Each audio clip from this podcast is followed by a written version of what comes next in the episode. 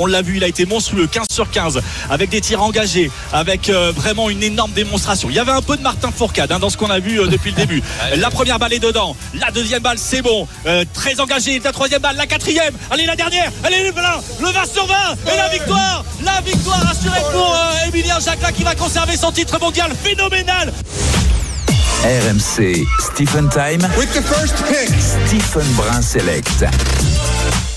Et dans la draft de Stephen Benoît, on accueille un nouveau venu. On va suivre ses pérégrinations toute la saison. Emilien Jacquelin est avec nous. Salut Emilien, ça va? Salut Stephen, ça va bien et toi? Salut Emilien, bienvenue. En pleine forme, Salut. merci beaucoup. T'es où là? Vas-y, dis-nous, dis-nous tout. T'es où à la Eh montagne bah, écoute là en ce moment je suis euh, en Haute-Maurienne euh, sur Bessan, on est en stage avec l'équipe de France et euh, on sent bien que l'hiver arrive parce que tu vois aujourd'hui il faisait à peu près 3-4 degrés. Euh, tu vois la neige sur les sommets donc ça se rapproche ouais. Très bien. Euh, Emilien, euh, on va revenir sur euh, ta saison dernière. Euh, tu nous avais quitté prématurément. Euh, tu avais pris la décision d'arrêter ta saison avant les trois dernières étapes de la Coupe du Monde, justifiée par par une usure mentale. Est-ce que ce break a permis de te régénérer Et est-ce qu'on va voir, est-ce qu'on va revoir le grand Emilien Jacquelin, deux fois vice-champion olympique et quatre fois champion du monde cette saison? Ouais c'est ça en tout cas c'est le but parce que euh, je pense que ces deux dernières années, euh, avec l'extrait qu'on a entendu, c'était mon deuxième titre de champion du monde. J'ai toujours couru avec beaucoup de, de, de panache et d'instinct. Et malheureusement, à un moment donné, je pense que, on va dire, dans, dans l'entourage, euh, mon côté biathlète, en tout cas, on a voulu me faire évoluer, me faire changer. Et j'en ai perdu un peu mon, mon identité de biathlète. Et depuis ce moment-là, c'est vrai que ça a été euh, un peu plus compliqué de prendre du plaisir et de performer.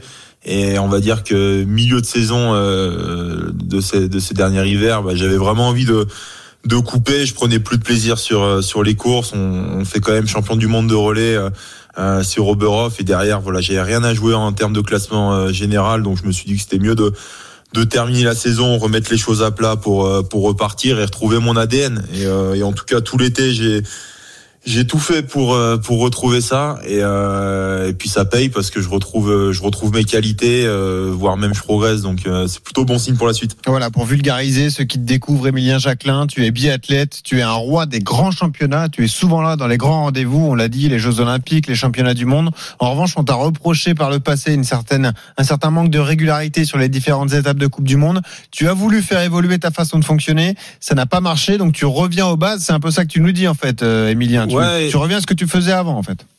Exactement. euh, je pense qu'en fait, à un moment donné, euh, j'ai commencé à mon premier titre de champion du monde. Je l'ai eu quand Martin Fourcade a arrêté sa carrière. Il était encore, euh, il était encore en activité pour encore euh, les deux, trois mois. Et je pense que derrière, il y a eu ce truc de vouloir chercher un, un futur Martin Fourcade. euh, J'avais beau finir cinquième du classement général. Euh, on me disait que j'étais pas du tout régulier, alors que bon, pour finir dans les dans les cinq premiers du classement général, je pense qu'il faut déjà avoir une certaine capacité de, de régularité. Mais je pense qu'il y avait ce syndrome de toujours plus, de pas assez bien. Et, euh, et malheureusement, je suis tombé dedans à, à en oublier un peu ma manière de faire et, et qui j'étais. Euh, je suis, je suis toujours pas Martin Fourcade, je reste Emilien Jacquelin et, et voilà pour la suite de ma carrière. euh, la pause m'a servi à ça en fait, de tout simplement me dire bah, que euh, je sais qui je suis, je sais comment j'ai performé et je sais comment j'ai envie de performer euh, dans le futur. Donc j'ai plus forcément envie de changer. Je vais, je vais essayer d'optimiser les choses, essayer de, de progresser dans chaque domaine. Mais euh, pour être régulier, je pense qu'il faut rester soi-même.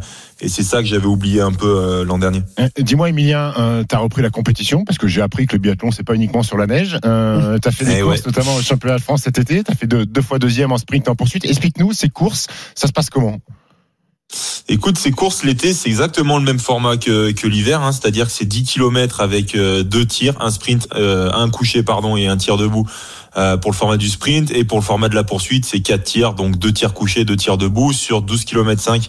Donc finalement, c'est des courses pour nous qui nous permettent de répéter nos gammes euh, euh, avant la saison, donc c'est comme des matchs test et finalement, c'est des courses qui sont quand même ultra importantes parce que on en a euh, pas plus de 6 avant le début de saison.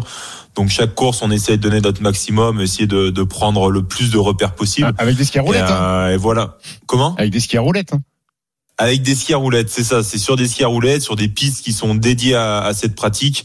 Euh, Il y en a énormément, voilà, dans, dans les Alpes. Là, à ce moment-là, on était sur la Fécla. Il y en a sur Corançon-en-Vercors, sur Bessan où où on est actuellement. Euh, et j'en passe. Donc, euh, donc voilà, nous, on arrive à faire des stages finalement tout en restant un peu dans l'hexagone pour euh, pour se préparer. Et euh, ça ressemble vraiment, en tout cas, du ski de fond. Hein. C'est euh, une sorte de roller, mais un petit peu plus grand. Et ça nous permet de ressentir, en tout cas, les, les mêmes sensations que sur des skis. Et donc de se préparer au mieux euh, sans avoir besoin d'aller dans l'hémisphère sud pour aller chercher la neige. Émilien Jacquelin qui est en direct avec nous, c'est la draft de Stephen. On vous rappelle le concept. Le concept, Stephen a choisi six sportifs que l'on va accompagner tout au long de la saison. C'est notre représentant des sports blancs, Émilien Jacquelin. Il est donc en pré-saison de, de biathlon. Il y a eu du changement chez vous au niveau du staff euh, cet été. Euh, il y a, ça fait quelques mois désormais. Départ de Vincent Vitoz et de, de Patrick Favre. Arrivée de Simon Fourcade et de Jean-Pierre Amat. Simon Fourcade, frère aîné de Martin, évidemment. Il joue, il joue aux échecs, Jean-Pierre. Excellent. Échec Amat. Oui. Quel tocard. Quel tocard. Elle est bonne. C'est pas possible. Non, ben, dis-nous ce que ça a changé, Emilien, pour vous. Euh, Est-ce que tu as une, une proximité justement avec Simon, qui était athlète il n'y a pas si longtemps que ça? Carrément, oui. Je pense que j'ai une proximité, que ce soit avec Simon ou, ou Jean-Pierre Amat, euh, que j'ai eu en entraîneur lors de mes années juniors. Euh, ce que j'aime beaucoup, c'est que cette proximité. euh, on avait un peu peur que ce soit en même temps une force et une faiblesse parce que qui dit proximité dit parfois on peut pas oser se, se dire les choses et finalement en fait c'est tout l'inverse. C'est-à-dire que avec Simon c'est vrai qu'on est on est proche même en dehors euh, on va dire de, nos- de notre boulot. Et, et pour autant bah, c'est le premier à me rentrer dedans euh, dès que je fais euh, pas assez bien quelque chose. Donc euh, finalement c'est vraiment une force et euh, il y, a, y a quelques petites différences. Après, voilà, la, la- on va dire la trame, ça reste la même. Hein, ça reste de faire énormément de, de ski à roulette et de tir tout au long de, de la préparation. Mais euh, mais il y a des axes de, de travail qui sont un petit peu différents. Où Simon privilégie un petit peu plus euh, des séances d'intensité, quand avant avec Vincent c'était plus des séances d'aérobie. Donc quand je dis aérobie, c'est beaucoup d'heures d'entraînement à basse intensité. Euh, et en termes de tir, Jean-Pierre a une vision qui est aussi différente de Patrick, mais je pense que voilà l'ensemble de l'équipe, euh, la fin de saison dernière, on, on avait envie de euh, d'évoluer. Quand je dis évoluer, c'est tout simplement essayer de voir un autre discours parce qu'une une carrière ça passe vite. Et nous, on est un sport où on s'entraîne en équipe, donc il y a six individualités et on a un coach pour ces six athlètes. Donc euh, voilà, on le sait, hein, dans, dans chaque sport, et ben euh, quand on a euh, un coach pour euh, plusieurs athlètes, et ben parfois le discours passe plus euh, avec certains que d'autres. Et là, en tout cas, on était tous unanimes sur le fait qu'on voulait euh, euh, essayer d'avoir un discours différent pour euh, pour la suite de notre carrière. Euh, Dis-moi, Émilien, il y, a, il y a deux grandes nations dans le biathlon, la France et, et- et la Norvège. C'est d'ailleurs ce qui captive un peu les gens et pourquoi ça fonctionne aussi bien à la TV. Euh, Est-ce qu'il y a des antagonismes avec les Norvégiens ou vous êtes un sport à l'image du saut à la perche où tout le monde s'aime, on se fait la bise, on est content Ah, ou, ça, ça ou- ou parfois, parfois ça frictionne un peu? Bah, écoute, c'est moi de- en cours, je suis plutôt de tempérament sanguin, donc c'est vrai que je vais avoir tendance à me chauffer avec un peu euh, toutes les nationalités. Euh, mais après, ce qui est ce qui est marrant, c'est que finalement, la nation avec les, laquelle on est le plus proche, c'est les Norvégiens. Je pense qu'il y a finalement il y a une sorte de respect euh, dans la bataille qu'on se livre tout au long de l'hiver, où on sait que chacune des deux nations donne notre max, euh, qu'on est performant. Et que quand il y a une des, des nations qui est au-dessus de l'autre, eh ben on, entre guillemets, on s'incline, on a envie de les battre, mais euh, voilà, on respecte énormément ce qu'ils font et du coup, il y a une certaine amitié qui euh, qui se lie plus facilement avec eux euh, qu'avec d'autres nations comme euh, les Allemands, les Italiens ou les Russes.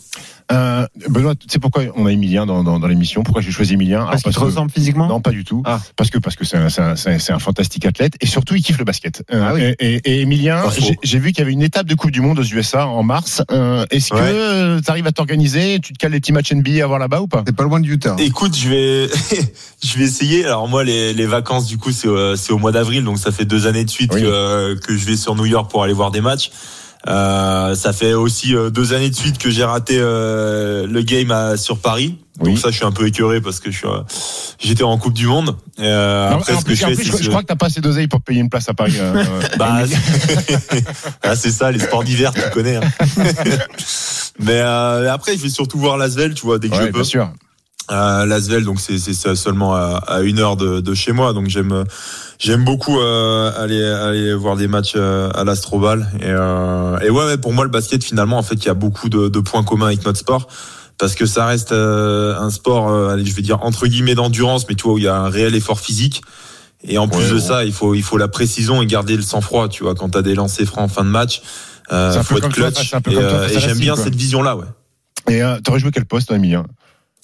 Et pff, écoute, je sais pas. euh, vu ma taille, euh, je fais 1m86 euh, meneur, je pense. Tu peux t'as de la détente? Tu t'as déjà essayé de dunker une fois dans Non, j'ai zéro détente. T'as zéro J'ai détente? zéro détente. Et ben pourquoi pas un test tous les deux. Puis c'est l'autre point commun, c'est que c'est des sports sans contact. Quoi. Dès qu'on vous touche au basket, vous arrêtez le Ouais. jeu, donc il n'y a pas de contact. Alors, alors, ce que je te propose, mon grand, c'est que je vais t'emmener à une raison, séance d'entraînement. T'as raison. Et tu vas pleurer. Tu vas pleurer. Benoît. Ouais, t'as vas pleurer. On verra. Merci Emilien d'avoir été avec nous. Merci, Emilien. Avec grand plaisir. On se retrouve très vite. Et t'apprendras à Stephen à faire du roller, hein, évidemment. Ça peut être Ouais, bah, quand il veut, quand il veut, il vient sur le. Merci Emilien, à bientôt. Ciao, Tu fais ciao, partie de la Emilien. race. Merci beaucoup. À On salue tous les autres membres, Iliana Rupert, Nedim Rémillier, Brendan Chardonnay, Enzo Lefort qui sera avec nous la semaine prochaine et Caro Garcia qui a fait demi à Guadalajara, au Mexique. Magnifique, on est content que Caro eh bien, se remette euh, en selle comme ça, elle a bien parfait cette semaine au, au Mexique.